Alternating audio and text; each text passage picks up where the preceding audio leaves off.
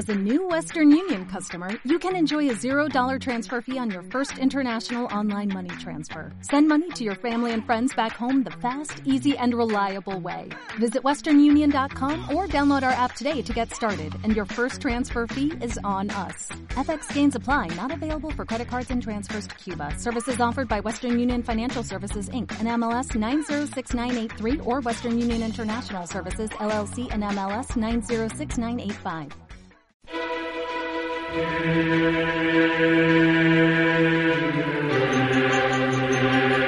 doctoresdeltiempo.com presenta Entre cómics.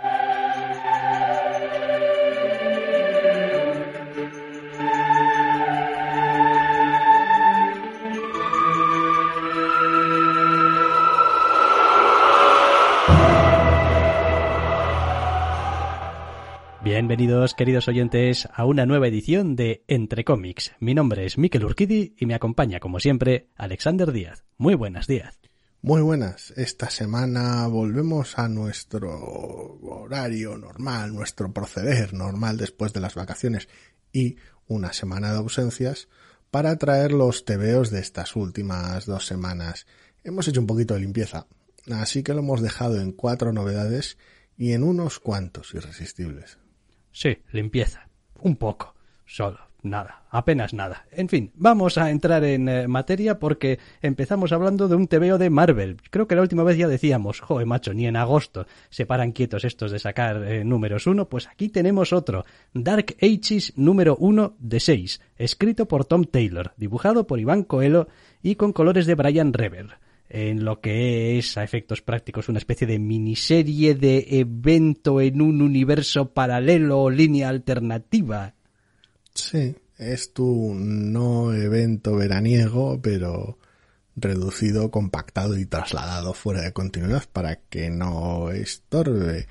Es el tipo de aventura en la cual normalmente no nos meteríamos sinceramente.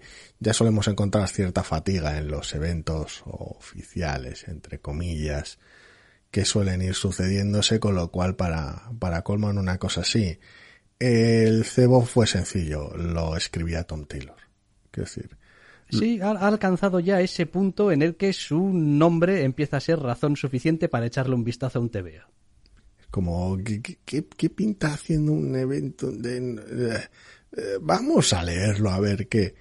Y resulta ser una sorpresa de lo más agradable. La verdad es que el equipo se clava. No sabemos si un buen evento, como se le quiera llamar a esto, una buena colección o miniserie, pero sí se clava un buen número uno.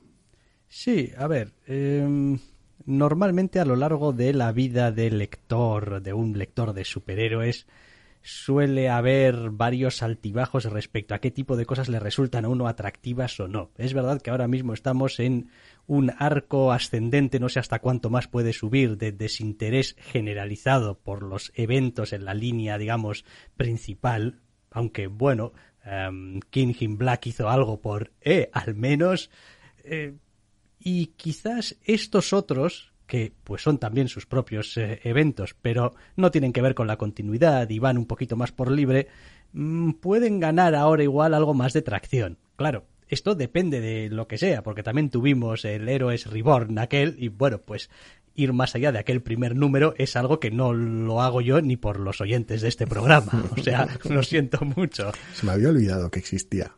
Claro, y aquello pues también era un evento y también estaba al margen de la línea principal. Eh, este en cambio está, bueno, o más o menos. Eh, yo que sé, no leo Vengadores y las movidas de Jason Aaron. Ni tampoco leímos ese evento. Eh, no. esto está mucho mejor. Para empezar, porque gran parte del ancla de la colección pues siguen siendo los personajes y Tom Taylor elige bien qué personajes va a elegir como punto de vista del lector. Tom Taylor hace trampa en lo que a nosotros respecta. Quiero decir, si, si había un cebo fácil, bueno, a ver, podría haber muchos, pero si había un cebo fácil en este batiburrillo superheroico de Marvel, con el cual anclarnos en un número uno y hacerlo de manera amigable, era un Peter Parker padre de familia.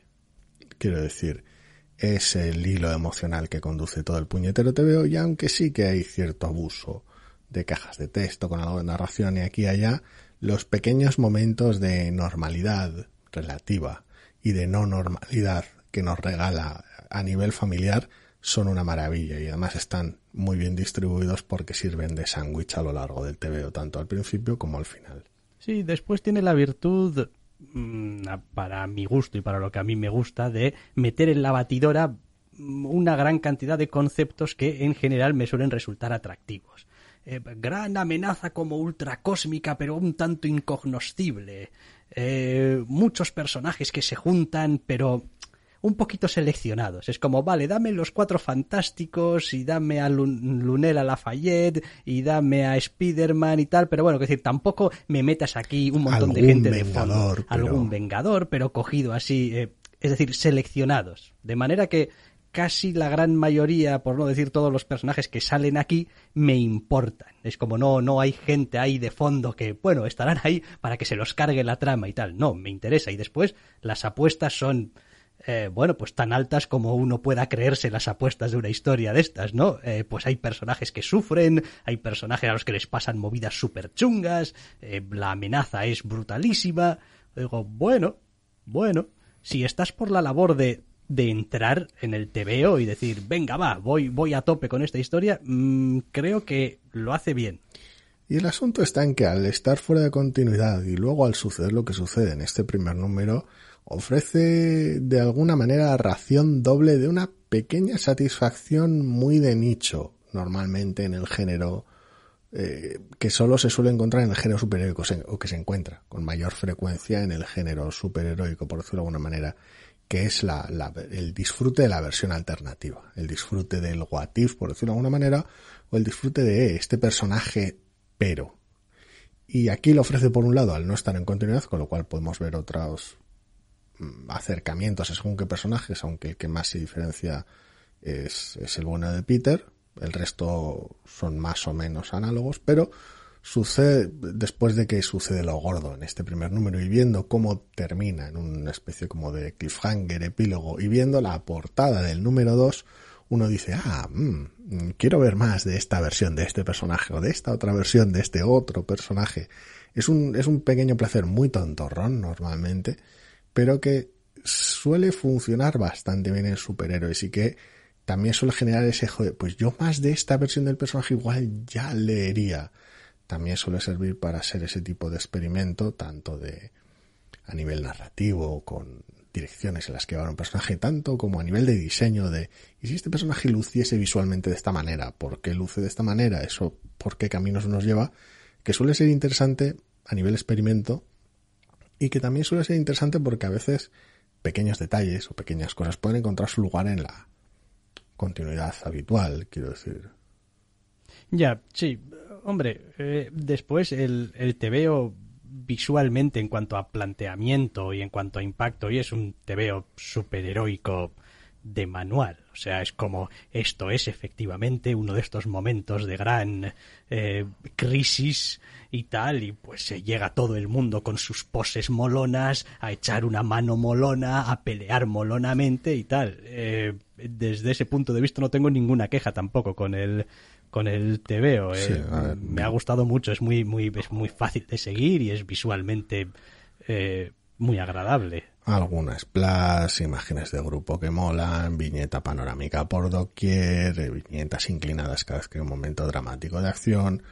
Es muy, muy de la fórmula, pero acompaña muy, muy bien a lo que es el TV porque el TV es lo que necesita. Es eso y expresividad en los momentos emocionales.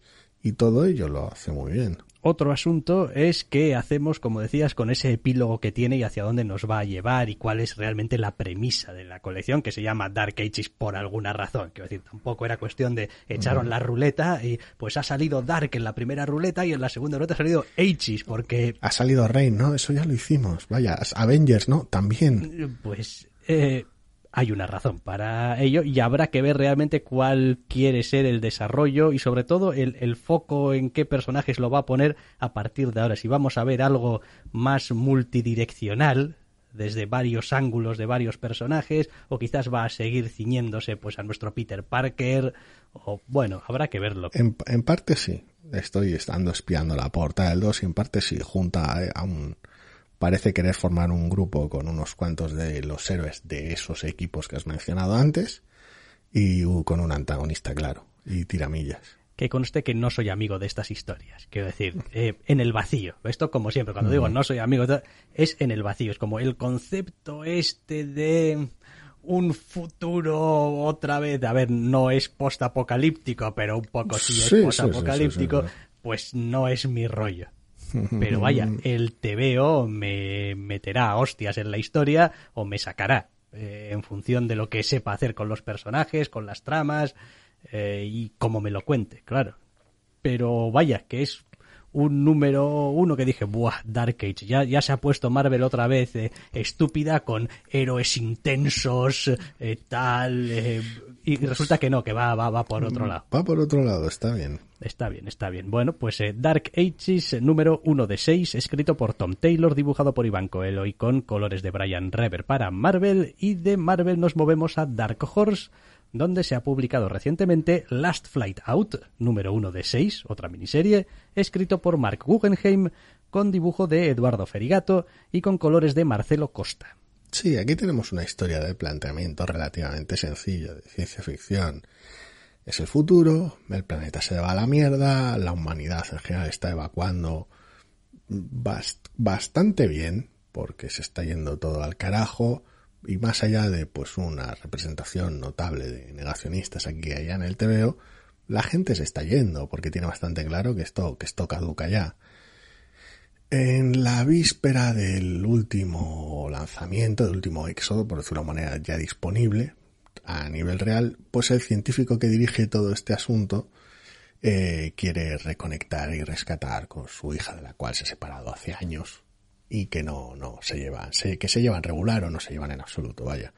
El TV en buena parte dedica sus páginas a contarte qué es lo que sucedió eh, para que se lleven regular y luego en intentar montar una operación de reencuentro. Eh, es un TV irregular, que es mucho más agradecido en las fases iniciales, al menos hasta donde puede, mostrando un poquito su relación, aunque sea apresurada, que en sus movimientos finales, donde pues la operación militar de transporte y, da, y, reencuentro y demás queda bastante más genérica. Sí, a ver, vamos a ir por partes. Primero, em, te has cascado una sinopsis que es como eh, atravesar el TVO, que me queda un poco loco. no suele ser habitual, pero aquí merecía la pena porque estamos ante dos TVOs bastante eh, diferenciados. bien, eh, independientemente de eso, ¿qué pasa con este TVO? Pues que el punto emocional debería ser ese padre que quiere reconectar con su hija, o rescatarla, o salvarla, o me da igual, llámalo H, eh, pero tiene dos inconvenientes. Eh, eh, el te veo, eh, digo.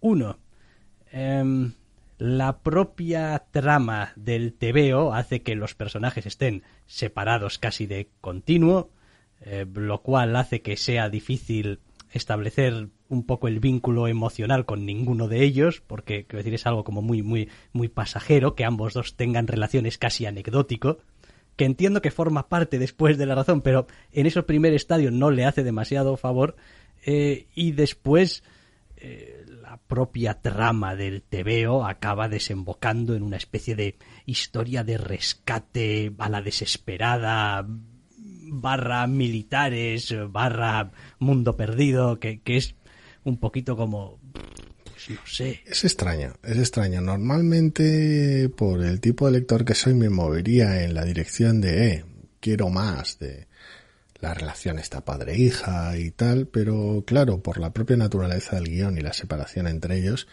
no puede haberla. Ese es el problema que tiene, que tienen. Eh, quiero decir, es que no, no hubo una relación decente. Entonces, no tienes de, de, dónde tirar. Pero, en cambio, toda la situación geopolítica, todo el asunto del éxodo, todo el diseño industrial que hay en cuanto a naves y demás, está realmente bien. Normalmente es lo que menos me interesaría, pero es lo más llamativo del TVO. Eh, en general no es que esté muy bien hilado. En general tiene pues esos problemas de ritmo habituales, de sincopar un poquito según qué situaciones, de enfocar tal vez de manera irregular lo más importante de cada escena, nada especialmente grave, pero que desmerece el TV en general. Eh, además, tiene la mala suerte de sufrir mm, agravio comparativo. Pero el por qué tendrá que esperar al siguiente TV. Ah, bueno, vale. Em, visualmente, a nivel de satisfacción estética al primer vistazo, pues hombre, no va a ser un TVO que nos enamore así de abrir la página y decir, hostias, me he quedado aquí con este TVO ya, quiero casarme con él, porque pues no, es decir, es, es, cumplidor, eh, no es tampoco lo que consideraríamos un TVO feísta, ni, ni opta por un estilo eh, es sucio, pero sí que es verdad que es un tebeo de los que yo llamo un poco marrones, un poco... Es un tebeo marrón. Sí, es, es, un tebeo que hace una apuesta estética por ser lo más eh, discreto posible en, todo momento, es, es no, no sobresale, no... Supongo que es un esfuerzo por, por, por generar cierto, cierto arraigo con, con, un entorno realista o verosímil, al menos y entonces pues se tira de se tira de marrón. También tiene algún tipo de obsesión con los amaneceres y los atardeceres permanentemente a lo largo del TVO, lo cual no le termina de funcionar temáticamente. Eh, te genera una serie de contrastes facilones entre azul y naranja a lo largo del TVO, porque cuando no es un atardecer contra un montón de estructuras metálicas, es un desierto con el interior azul de un helicóptero, Mm, digamos que es una salida un poco fácil, que le funciona a nivel cromático cuando las cosas se tuercen y el TVO se pone rojo, pero es tal vez sencillote en ese aspecto. A mí no me ha apasionado lo más mínimo. Lo cierto es que no tengo interés real en seguir esta historia porque me temo que hemos dicho que son seis números, ¿no? Pues que me voy a poner, que me voy a comer muchos números de Mm, esta expedición haciendo el gilipuertas. Y habría que ver en qué consiste la sorpresa. Que decir, por qué no aparece la hija en todo el número, realmente. Bueno, bueno, a ver. Eh, las sorpresas te para, Para bien o para mal, quiero decir. Sí, sí. Pero vaya, que tampoco esperaría ninguna cosa. No tengo ni idea, no tengo ni idea, ni la tendré, porque me pasa lo mismo que a ti. No hay interés real. El TV no tiene grandes pegas pero tampoco tiene grandes logros. No, no los tiene. Last Flight Out, número uno de seis, escrito por Mark Guggenheim, dibujado por Eduardo Ferigato y con colores de Marcelo Costa, para Dark Horse. Nos movemos a otra cosa con un poquito, al menos diré, de personalidad. Eh, Macebook número uno, de Jeff Lemire. Así, él mismo en su mismidad. En la cual, pues mira, pues tenemos a un padre que está perdidísimo. Vaya, Quiero decir, no voy a repetir la sinopsis del anterior porque aquí no hay naves ni éxodos raros, pero tenemos a alguien jodido y hecho polvo. Bueno, el anterior no estaba, el anterior padre no estaba jodido y hecho polvo, es solamente que le crece la conciencia en el, pues eso, al final. El hecho polvismo le pilla tarde un poquito. Eh, esto es otro rollo, esto es, a ver, pues los que hayáis visto alguna vez eh, cómo es Lemaire los lápices al dibujo, pues os podéis imaginar visualmente y estéticamente qué tipo de trabajos podéis esperar más o menos. Eh, después, pues sí, tenemos a un padre que es protagonista, ese padre sufrió una pérdida, esa pérdida a pesar del tiempo que ha pasado le sigue eh, apretando el pecho y está atrapado en una especie de rutina de ver pasar los días y su única alegría es cuando tiene momentos de epifanía que parece recordar y conectar con su... Eh, probablemente no es spoiler, ¿no? No, realmente no. Con su hija muerta. Eh, y ya está. Y todo el TVO es un acompañamiento a este personaje por ese estado del alma que tiene. A eso me refería con el agravio comparativo. Aquí tenemos también a un padre y la conexión con su hija, y aunque las circunstancias no sean las mismas, el dolor que causa en el protagonista es muy similar solo que aquí se enfoca de manera totalmente distinta. Sí que hay un marco interesante, ya veremos si sobrenatural hasta cierto punto en la historia, mientras que en el anterior era de ciencia ficción, la historia marco, pero aquí el énfasis se hace en una cuestión atmosférica y una cuestión emocional. Se trata de acompañar al protagonista y ver cómo sufre y cómo se comporta en su día a día, en entenderle, en conocerle y en conectar con él, con lo cual es un TVO muy, muy, muy atmosférico que va muy cargado en esa dirección y hace una apuesta fuerte por eso. Y es esa apuesta fuerte lo que al fin y al cabo saca el TVO adelante, no se distrae con asuntos secundarios, no se distrae con ninguna otra cosa. Sí, a ver, eh, en ese sentido es también un TVO que precisamente porque no quiere salirse de esos márgenes que se ha autoimpuesto y porque sabe muy bien dónde quiere acabar también el primer eh, número, em, es muy pausado, quiero decir, es, es un TVO donde em, las páginas, a ver, no, no la lectura, pero el ritmo de la historia se arrastra, porque tiene que envolverte esa sensación de... Eh, de que la vida de este hombre está está detenida en el, en, el tiempo, que no, no avanza, no hay alicientes, no hay nada, y a eso contribuyen pues un color que, y un dibujo que, pues el color prácticamente el veo es en blanco y negro, no lo es, pero el efecto que provoca mentalmente es de que es un tebeo en blanco y negro. eh, y es todo, quiero decir, de el cómo se describen las situaciones, los escenarios, el resto de personajes, eh, lo vemos todo desde, no desde el punto de vista del protagonista, sino que la lectura te hace sentir como se siente el protagonista viviendo esa vida entre cuatro paredes, por decirlo de alguna forma. Y eso forma parte de uno de los eh, grandes logros, no sé si aciertos, pero sí logros del TVO. Yo creo que sí, porque buena parte de, la idiosincrasia de este primer número y de la vida del personaje es su rutina. Se hace especial énfasis explícito en ello, no solo a través de cómo funciona el TVO, sino de viva voz del propio protagonista. Con lo cual, que el ritmo sea pausado y que sea en ocasiones no diría machacón, no creo que llegue a ser machacón porque si no le hubiera puesto más pegas. Pero borde, a ver, a ver, no es machacón, lo que pasa es que nosotros como lectores también captamos relativamente fácil cuáles son las líneas maestras de eh, la historia y el personaje. no es un TV complicado, así que.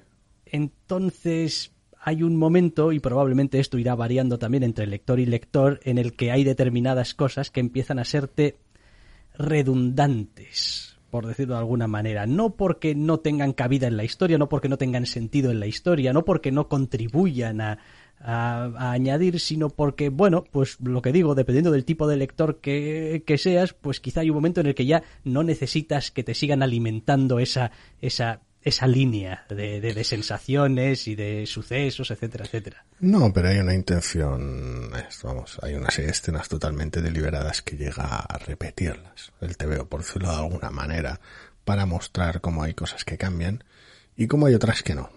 Y cómo maneja esos equilibrios es parte del encanto del TVO. Es el tipo de TVO que no tenías por qué hacerlo así, pero si querías según qué tocar qué cosas, no había otra manera de hacerlo por decirlo de alguna manera. Sí, también es probablemente de esos tebeos. Eh, a ver, para mí es el tipo de tebeo más agradecido eh, después de leerlo que mientras lo estoy leyendo. Es decir, aprecio, aprecio, más lo que hace el tebeo una vez que lo he leído que mientras lo estoy leyendo. Porque no es una lectura divertida, en el sentido de, ay, qué, qué, qué divertido es esto. No, no, tampoco es un TV espectacular que puedas decir mm, qué recursos más, más pintorescos está usando aquí o no, es una cosa recogida y, tampoco, sobria. tampoco es un primer número que digas, jo, pues argumentalmente es arrebatador, qué situación más, lo que sea, peculiar, mm, extraordinaria, qué personajes más eh, totalmente encantadores. No, es, es mundano de manera deliberada, con lo cual... Sin embargo, una vez que lo has terminado de leer, sí que consigue, o al menos conmigo ha conseguido, quedarse conmigo. Es como, ah, Facebook, quiero decir, de este TVO me voy a acordar dentro de un mes. Eh, sé que parece una obviedad, pero hay muchos TVOs de los que no me acuerdo al cabo de un mes, de los que solemos leer, y comentar aquí en el programa. Es como... Hay en ocasiones que ni viendo la portada, cuando han pasado muchos meses, lo cual es bastante trágico. Entonces, de este es más que probable que me acuerde dentro de bastante tiempo y voy a leer el segundo número porque tengo ganas de ver cómo va a hacer, no chocar, probablemente entrelazar eh, este esta historia tan mundana con lo que parece ser alguna clase de intervención un poquito más esotérica. Ya veremos, ya veremos. Tengo ganas de ver a dónde lleva el personaje. Porque es de eso de lo que se trata en, principal medida. Sí, sí, pero está, está bien, es, es, es interesante. te veo que digo, vale, esto, esto es interesante, esto vamos a ver a dónde nos lleva. Macebook número uno de Jeff Lemire para Dark Horse. Y vamos a acabar las novedades hablando de Search for Who número uno. Bueno, Who, H-U es un nombre, vaya. Search for Who número uno está escrito a la limón por John Chue y Steve Orlando, con dibujo de Rubine y con colores de DC Alonso. Es un TVO de Aftershock. Sí, aquí tenemos a un veterano de Afganistán que después de que vuelve a casa resulta que su familia no son simplemente una gente normal que lleva un restaurante tranquilamente, sino que tiene una serie de conexiones extrañas entre familias de las tríadas y distintas familias mafiosas y todo eso le lleva en un camino a recorrer una vez más un camino de violencia y no exactamente venganza pero un poco también. Si es una mezcla por cómo lo presenta un tanto extraña porque hace bastantes cosas a la vez este primer número Mm. que es te presenta al protagonista y a su familia, te da contexto y eh, algo de información acerca de cómo es esa familia, pero el TVO no se contenta con, digamos, acabarse ahí. En plan, bueno, primer número, tenemos un personaje que no sabe nada de su familia, termina el número y ha descubierto esta cosa chocante. Digo, no, no, no, no, va más allá. Es como, no, ¿qué vamos a hacer al respecto? ¿Con quién lo vamos a hacer? ¿A dónde vamos a ir a hacerlo? Y de hecho, vamos a empezar a hacerlo. Entonces, hace un huevo de cosas en este primer número y resulta a veces un tanto desconcertante el, la desvergüenza con la que te presenta las situaciones y los personajes y dalo por dalo por explicado, dalo por supuesto. Es como eh, nuestro protagonista tiene una relación con otro personaje del gremio de los militares de cuando estaba en Afganistán. Su sargento. Su sargento y pues eh, en cuatro páginas ya está. Esto, esto, esto es lo que hay. Es decir, ya, si esto ya sabes cómo va, si ya lo has visto otras veces en otras historias, cien mil millones de veces, son, ya sabes, uña y carne para la guerra, para lo que haga falta. ¿Has visto alguna peli de acción? Sí, pues ya está. Pues ya está. Entonces, eh, a ratos es como, hostias, eh, qué morro tienes. A ver, es un TVO muy, muy inclinado a ese género de acción normalmente, con lo cual tira un montón de arquetipos y la mayor parte del tiempo le funciona. Mi problema con él son, son tres asuntos, así un poquito muy por encima. Uno, que la trama tampoco es especialmente original y por lo tanto las numerosas y extendidas explicaciones que se dan son un poquito un peñazo. Quiero decir, porque un poquito en ese aspecto ya tal. La caracterización es muy rara porque es curioso que su sargento, su compañera de armas, está caracterizada un poco mejor, tampoco mucho, pero un poco mejor, con muchísimo menos tiempo que el protagonista, al cual lo vemos con su familia y en una y en diversidad de situaciones tanto cotidianas como más extremas y el, el, pobre es terriblemente genérico y plano. Para, mí tiene un problema. Eh, te pasas una parte del TVO pensando que es un trozo de carne, es decir, que ha vuelto de Afganistán y ahora es un trozo de a ver, un trozo de carne en el sentido de, bueno, pues un señor normal que pues ya está, tampoco esperarías nada de él y, en un, ya, hay un momento dado en el que es un calentado de la vida y ya está, y es como, hostias. Es un puñetero héroe de acción. Este, este giro no lo, no, lo, vive, joder, sangre, pero le hierve. Eh, es, es, es, curioso, es no, no, no necesariamente inconsistente, pero sí un tanto irregular. El tercer asunto está en que, aunque sí que me gusta bastante el acting eh, desenfadado, no exactamente caricaturesco, pero sí bastante cómico, que aligera el TVO, las escenas de acción son bastante pobres.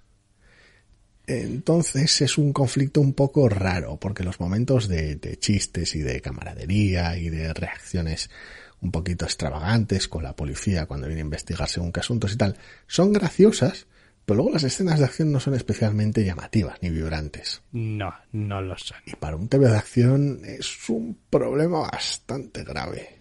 Sí, después hay otra cosa bastante graciosa del TVO y es que eh, incluye, como últimamente incluye en muchos TVOs, algo de material adicional al final. Ni, ni idea. Que pues básicamente hace como una descripción de los personajes, llama literalmente los jugadores y tal. Y, eh, está contado desde el punto de vista del protagonista, pero va mucho más allá de lo que nos cuenta el primer número. Es decir, hay personajes que Un que clásico. hemos visto de pasada en el, en el TVO que recibes aquí, pero un ladrillo de información sobre él, e incluso algunos otros que ni siquiera los has visto, que también te explican quién carajo son.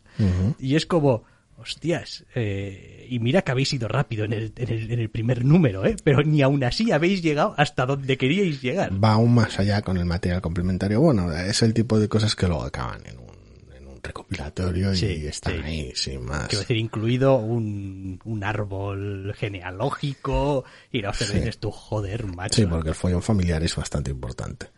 Eh, me resulta ay, un pelín no solamente ya lo que dices de las escenas de acción, sino que eh, a ratos un pelín sosote. Va tan rápido que no le pone peso en nada. Es como, joder, quieres, ay, eres un motivado de la vida y un héroe de acción y un no sé qué y tal. Igual necesitas algo que el TVO en general sea un poquito más vibrante, no sé cómo, pero algo que le dé un poquito más de, de salero, de gracia, de, de chispa. No lo sé, no lo sé, sinceramente. Eh, Esperaba que eh, por la portada y por el tipo de historia la acción fuera su punto fuerte, pero es justo lo contrario. Y la trama y los personajes no son nada del otro mundo. Es un TVO un poquito lo que hablábamos antes de las Flight Out. No tienen nada especialmente grave. Incluso lo que he comentado yo no son, no son problemas que sean, que sean increíblemente patentes y que estropeen el TVO por completo. Pero, pero le hacen flaco favor. Y acaba siendo una obra un poquito normalita. Entonces, al final el asunto es ese, que no es tanto que sea un TVO que vaya, no vaya a seguir leyendo porque me disguste, sino porque es que no, no hay, es que es que hay un límite a Sí. lo que uno puede meterse Sí, entre pecho sí, y espalda. no, eso, eso, eso es así. Normalmente eh, las cosas entran más o menos por derecho propio, en, digamos, en los irresistibles y, y es que es que al final no, no, no, no, no- doy más, mi general. O sea, Sí, si alguien se pregunta, bueno, pero entonces es que no hay TVOs malos, o no que os hayan parecido realmente mal, si los hay, no están en la lista. eh, no, no, no están en la lista que vais a ver. Están Por- en alguna otra lista. Porque uno siempre se tropieza con cosas que le entran muy, muy torcidas. A veces hablamos de ellas porque es interesante, porque igual nos han entrado torcidos por unos motivos muy específicos, o esperábamos cosas de ellos, o lo que fuera. Esta semana no ha sido así. Y lo único que hay un poquito negativo entre las novedades son temas que simplemente les falta un empujón extra para estar realmente bien.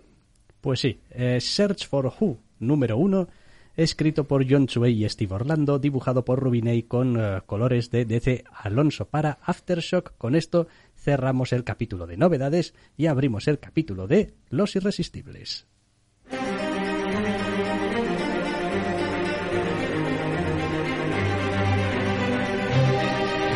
No solo de novedades vivimos los doctores.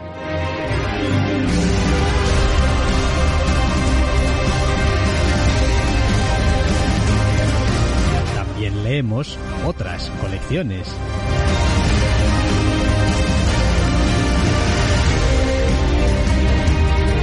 Y aquí están, porque nos encantan.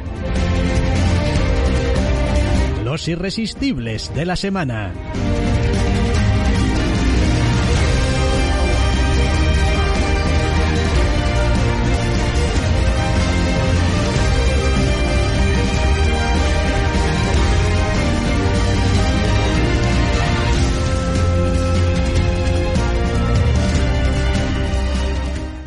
Los irresistibles de la semana que vienen encabezados esta vez por Captain Marvel número 32, en lo que es el principio de arco. Pues sí. De arco.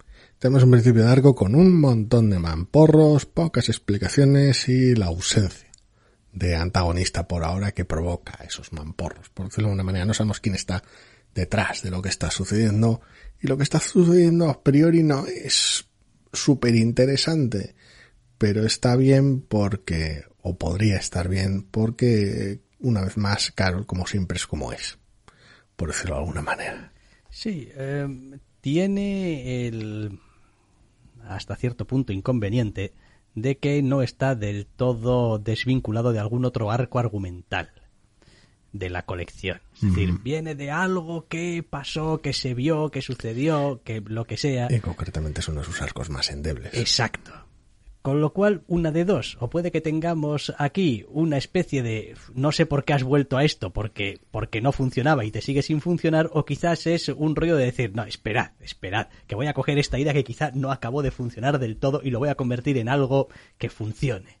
Lo cual, pues, podría ser también interesante. Eh, lo demás es un tebeo muy simpático y fácil de leer, superheroico, pero súper de manual.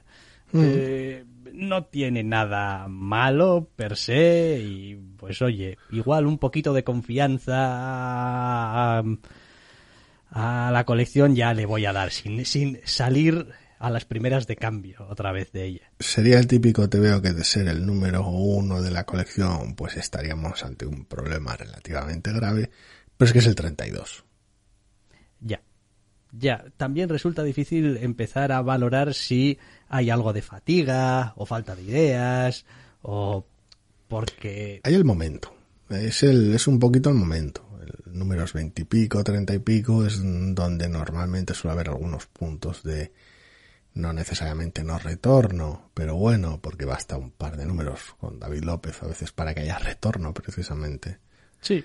Pero es raro, es raro no, y no fatiga tanto en el equipo en ocasiones como a veces en el lector, pero bueno. Sí, está, está ahí, quiero decir, está, está bien, pero se va a tener que ganar el 33 el, el, el derecho de decir, eh, estoy aquí, soy Captain Marvel, eh, seguid leyéndome, que funciona. Hasta ahora ha estado mayormente bien. Exacto.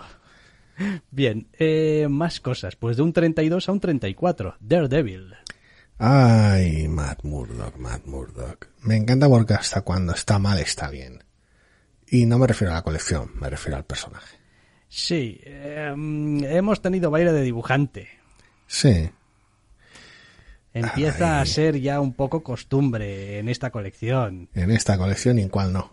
Ya, ya, pero mm, en fin, no, ver, no quiero decir nada especialmente malo del, del dibujante, pero me duele un poquito.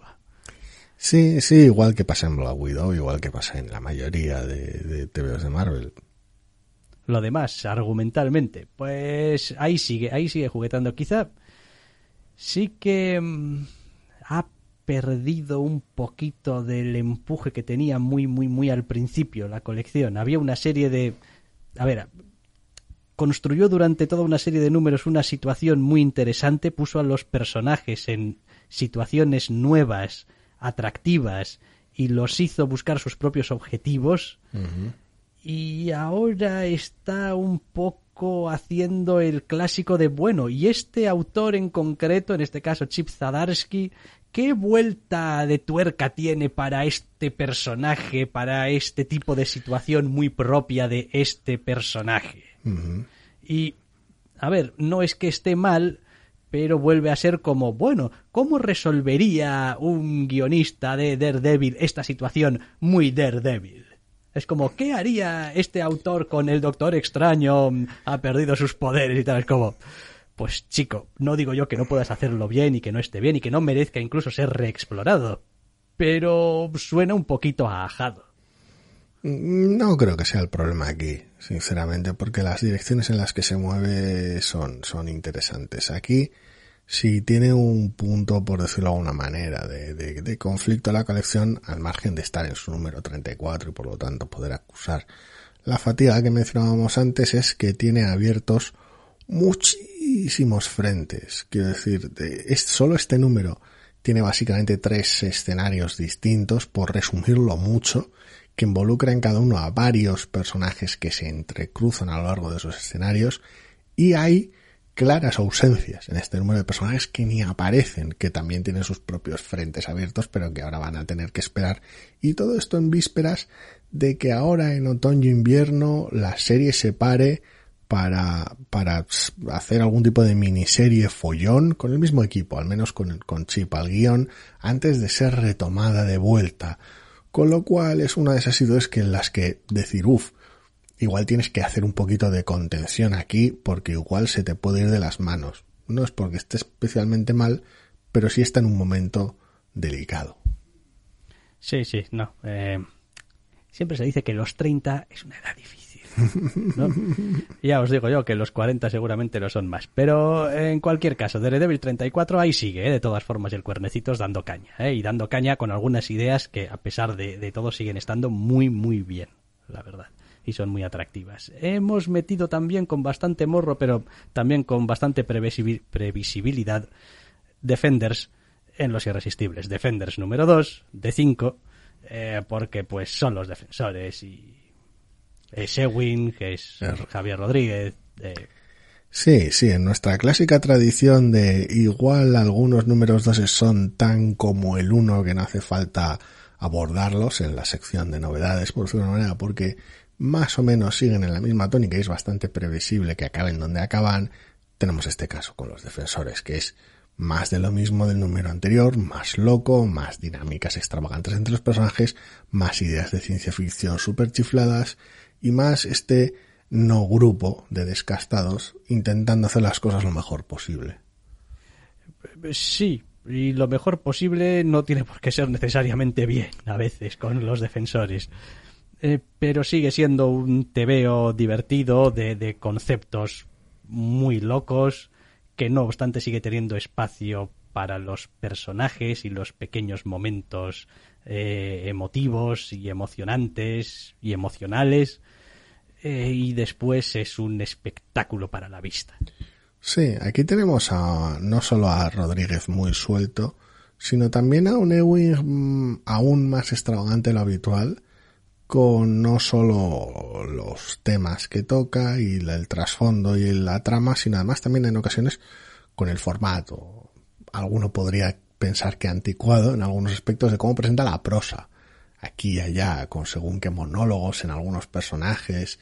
Eh, ¿Qué tal te ha funcionado? A mí me parece que es muy defensores, que le queda muy bien, pero claro, eh, a algún otro público igual le puede rascar un poco. Me parece que va bien, ¿eh? No, no he sentido ninguna, ningún rechazo ni ninguna resistencia a la hora de leerlo porque estuviese más así o, menos casado. A unas parrafadas del bueno de Estela Plateada a tela, ¿eh? Sí. En cuanto, no tanto a longitud, que también hay alguna que otra, sino en cuanto a estilo. Quizás eh, me, A ver, me molesta, no. Eh, hace mi lectura un poquito más atareada el que parece que no hay un narrador estable, un punto de vista estable. De decir, bueno, pues aquí todas las cajas de texto o son un narrador omnisciente o es uno de los personajes. Eh, no, depende. Aquí tenemos a un personaje, aquí tenemos a, luego a otro personaje, eh, pero si es que son, son detalles menores, son más detalles formales que realmente cosas llamativas a la hora de leer el TVO. Como bien, es un, es un delirio colorista, pues fantástico, adelante. Está, está muy, muy bien. Yo me lo estoy pasando en grande. Sí, sí, este es muy, muy simpático, muy simpático. Defenders número 2 de 5. También hemos tenido un número de Mamo, Mamo número 3. Me ha parecido buenísimo. Me está, me está encantando la colección. Está bien. Está bien, sí, sí. No, ya el número 2 estaba bien, da igual. quiero decir, el número 2, para mí ya hizo el número 2 el trabajo. Ya está. que este, que el número 2 me parecía notablemente mejor que el primero, gracias a que ya no tenía que hacer según qué cosas. Este me pareció un mejor que el segundo. Quizás sí, pero estaba demasiado ocupado leyendo el TVO para eh, eh, fijarme en si, ay, mira, esto lo trata mejor que tal o esto le funciona mejor. Igual es simplemente, no porque cambie las maneras, porque es muy parecido al número 2 a ese respecto, sino porque es más interesante. Se va sabiendo más de cómo funcionan los personajes, de según qué secretos y qué maneras tienen, y eso como que lo hace más interesante. Sí, sin duda, sin duda. Y hombre, pues la historia va avanzando y cada vez se complica un poquito más y tiene algunas, algunos giros y algunas revueltas sorprendentes que quizá a priori no, no creíamos que iban a estar eh, ahí. Y no, bien, bien. Esto, esto de Mamo dijimos si era una serie abierta o miniserie o algo, porque esto también eh, huele a distancia, me voy a hacer seis números de mamo y... No lo pone, o si lo pone no lo he visto. Vale, ok. Ningún problema, ¿eh? Si, si sigue de este modo y consigue encontrar una manera de ser más longevo y todavía interesante, pues fantástico. Eh, sí, da esa impresión de, de, querer contar una cosa concreta, pero bueno, también lo podía dar Harrow County en su momento, de, sí, por sí. mencionar algo de brujas. Sí, sí, sí, está claro. Vale, eh, Mamo número 3, muy, muy bien, muy bien. Más, Six Sidekicks of Trigger Keaton. ¡Ay, nuestra cuadrilla de personajes inútiles! ¡Ataca de nuevo! Eh, es una de las, de las pequeñas sorpresas de la temporada, por decirlo de alguna manera. Es como, pues no creíamos que iba a funcionar tan bien esta comedia y oye, eh, aquí estamos. Que esta es otra de la cual no sé, no sé realmente si tendrá una numeración limitada, tendría gracia y sentido que fueran seis, pero Sí, estaría bastante bien. Eh, de todas maneras, eh, es un TVO que sigue funcionando terriblemente bien. A veces, eh, incluso eh, con unas maneras de contar ciertas cosas. Hay una escena de, pelea que se prolonga durante páginas y páginas y páginas, como si estuviese pasando, como si estuviese pasando, no, mientras pasa paralelamente a otro montón de cosas que es fantástica. Sí, es una escena de acción, una escena de combate que se cuenta en una franja vertical de básicamente un poco más de un tercio de página, mientras los otros dos tercios se utilizan para el otro frente del TVO más tradicional y dialogado y es muy muy gracioso. Y empiezan a funcionar cada vez más en mi mente los personajes y cómo son y quiénes son. Y decir, ya después de cuatro números eh, empiezo a, pues claro que sí, quiero decir, ahora es cuando fulanito la va a liar, porque en esta situación claro que fulanito la va a liar. Sí, cada vez los conoces mejor, cada vez vas viendo más fácil cómo van a reaccionar según qué cosas. Y no es tanto que, como solemos decir, o al menos suelo decir en estos casos, que nos, que sea predecible, sino que genera cierta anticipación. Cuando ves venir una escena y dices tú, ahora seguro que este la lía, a veces aciertas, otras veces no, pero cuando aciertas es como, es esa cierta satisfacción de un, una escena bien construida y que genera anticipación y no tanto como, uff, qué mal me lo he visto venir, por decirlo no, de alguna manera. Y, y, que es un tebeo que sigue siendo, a pesar de todo, tontorrón en el buen sentido de la palabra. Uh -huh. es, es, eso, es, es, una comedia, es como esto, esto no hay que tomárselo en serio porque, por Dios, uno de los puntos argumentales es que hay una especie de guerra de especialistas. Entre los especialistas, entre los y, los especialistas actores. y los actores y tal, es como, pero, pero ¿qué me estás contando? Guerra que tiene un giro bastante gracioso en este número, por cierto. sí.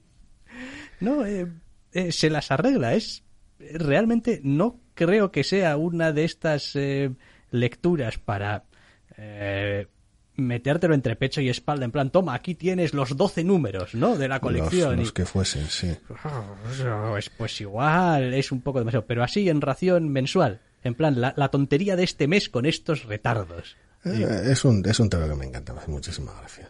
Es muy gracioso, sí.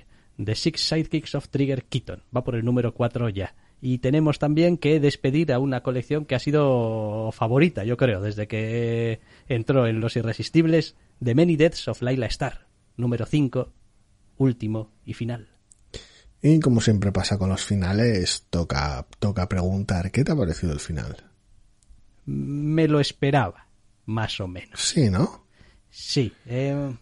Creo que ese es igual su mayor pecado, si, si es que hubiera un pecado aquí, por decirlo de alguna manera. Sí, a ver, siempre hemos dicho, los finales son tremendamente complicados. Eh, a veces tanto como los inicios. Uh -huh. Lo que pasa es que el, después del final ya no tienes posibilidad de redimirte, ya, ya no puedes. Un número uno malo siempre puede tener un número dos que esté bien. Si es que la gente lo lee, pese a que el primero fuera malo. Sí, pero son dos problemas distintos. Tú como sí. autor puedes haber hecho un número uno que no funciona del todo, pero puedes haber hecho un número dos que lo miras y dices tú, pero esto sí. Pues es que, joder, lo hiciste tan mal en el número uno que nadie ha leído el dos. Y digo, vale, obviamente algo, algo, algo hice mal, pero no, no es problema mío que la gente no venga a leer un buen número dos, entre mm, comillas. Si no es problema del número dos. Eso es, no es problema del número dos. Aquí si fracasas en el final, eh, es la última página que lees de una historia, no, no tiene redención posible. Entonces, probablemente mmm, la colección solamente iba a tener soluciones uh, extremas o poco satisfactorias. Iba a ser complicado. Supongo que el asunto está en esa tensión que suele haber entre que un final sea eh, súper interesante, mega original, por decirlo de alguna manera, y que un final sea bueno. Y digo bueno en la manera más general del tema, que encaje bien, que resuene emocionalmente, etcétera. A veces esas cosas son compatibles por la naturaleza de la historia, a veces no. A veces si quieres alejarte y sorprender al lector y de alguna manera introducir un giro que no se espere, igual estás traicionando a la propia obra. Entonces el final no es que sea un final malo, todo lo contrario, es un final realmente bueno. Tal vez eso es un final menos sorprendente de lo que podía haber sido. Por decirlo manera. Es un final que emocionalmente funciona muy bien y que tiene algunos elementos increíbles. Pero es el final que te ves venir. Probablemente ahí la pega está en que la colección ha hecho tan buen trabajo en explicarte, definirte, contarte, transmitirte cuál es el rollo de la colección que cuando llegas a este final, que ya, eh, quiero decir, creo que el, título del capítulo es poesía. es como, bueno, a ver, es que, es que chico, es que llevas cuatro números leyendo esto, es que, que, he llamado a esto poesía, es que vas a llegar al final y al final lo que te voy a decir es que, que joder, el, el, el, viaje, la hostia, el, viaje. Es es complicado, supongo. Lo hemos dicho en muchas otras colecciones, ¿eh? que cada vez que nos topamos con un final de este estilo, pues el final no es especialmente sorprendente. Normalmente solemos añadir todo seguido, pero es que no creo que pudiera tener otro final que no fuese este. Tal vez por eso queda más acotado. Es un final muy propio. No sé, la última vez que pasó creo que fue con I Walk With Monsters. Podría ser. Podría ser. Que era un final que igual no tenía el impacto espectacular que uno desearía, pero un final que emocionalmente resonaba muy fuerte y que era un final que quedaba muy bien con la colección. Entonces, uno al final tal vez está condicionado a esperar grandes giros, sorpresas, fuegos artificiales, cosas de según qué finales, y no es así. Muchas historias no lo necesitan. sería dañino, además. Mira, lo único que voy a decir así como cosa que me sorprendió, entre comillas, por lo acostumbrados que estamos a ciertas maneras de contar en las historias, es que probablemente esperaba que la última viñeta fuese una última página. Eh, simplemente es como... Que fuera una eh, splash, ¿te sí, Sí, que no esperaba quizás que la historia se me acabase en... Eh, de manera más discreta visualmente. Sí, de una manera, en una en una cuarta parte, en una viñeta horizontal, que es un cuarto de, de, la página abajo y tal, ¿no? Es como, hostia, sí, es la última viñeta de la última página, claro pues que se acaba ahí. La estructura habitual del TVO. claro.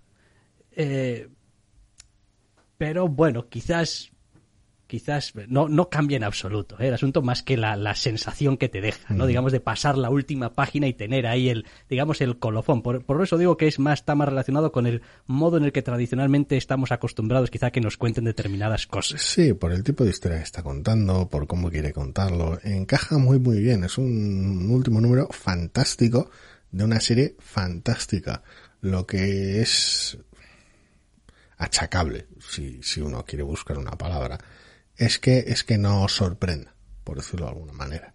Que a veces uno casi pide demasiado de según qué cosa y dices tú, no, no, si el final está perfecto, es el final de la colección, encaja muy bien, pero es eso, uno tal vez esperaba otra cosa o esperaba que hubiera algún tipo de giro final o algo. yo creo que está bien como está. No, no, no, sin duda alguna, pero es esa sensación rara de decir, correcto, es, es, es el final de esta colección, no, no podía ser de otra manera. Y deja sensación extraña, unido al factor siempre agridulce de que una historia muy buena se te acabe, pues genera ese tipo de emociones un poquito raras. Pero sí, la colección es una maravilla. Incluso acabando y sabiendo que está acabado, reconozco que apreté la pantalla esperando una siguiente página. es como, bueno, pero... Se ha acabado, pero pero hay mm. más, ¿no? No. Pues no, no hay más. Ay, The Many Deaths of Laila Star, número 5, se ha acabado ya. Eh, también hemos tenido The Me You Love in the Dark, número 2 de 5. Sí, como comentaba antes con el, con el Defenders, con el Defensores, eh, esta pasa de las novedades aquí sin, sin comentar el número 2 por separado. Entre las novedades, porque es la misma tónica que con el número 1.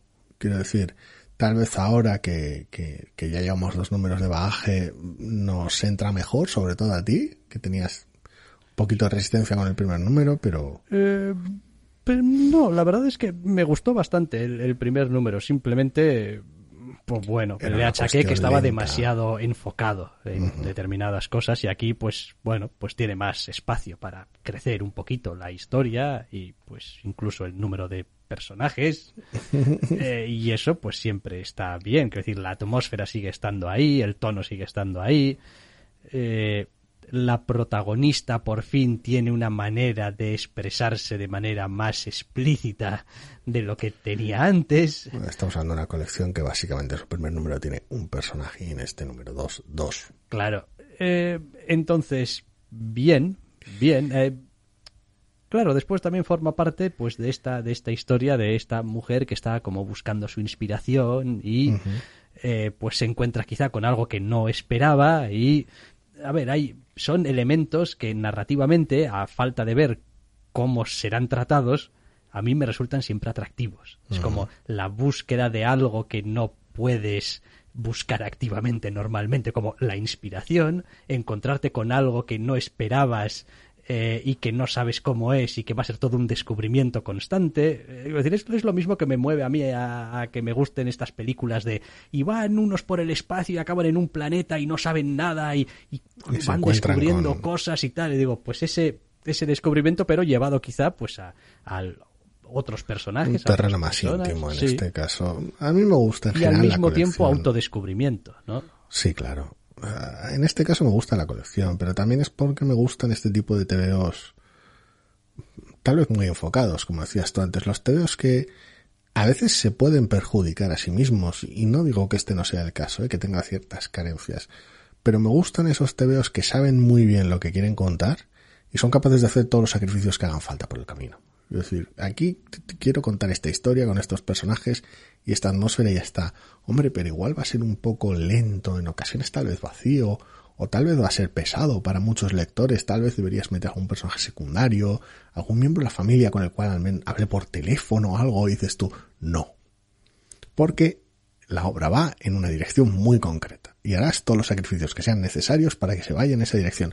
Yo eso lo suelo apreciar bastante. No siempre da buen resultado. Incluyendo el mayor sacrificio que puedes hacer si pretendes vivir de esto, que es sacrificar lectores.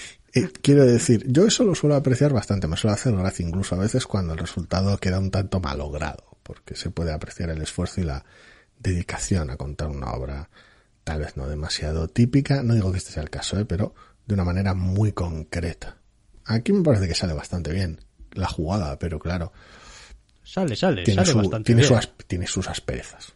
Sale bastante bien, sale bastante bien. Y este sí que es un número 2 al que, que se beneficia mucho del número 1 que ha tenido. Es como si ya leíste el número 1, atravesaste el número 1, te pareció que el número 1 estaba bien, no hay nada en este número 2 prácticamente que no te vaya a parecer igual o mejor que el número 1. Eh, pasa un poco lo que con Mamo en una dimensión distinta, es más fácil de leer. Exacto.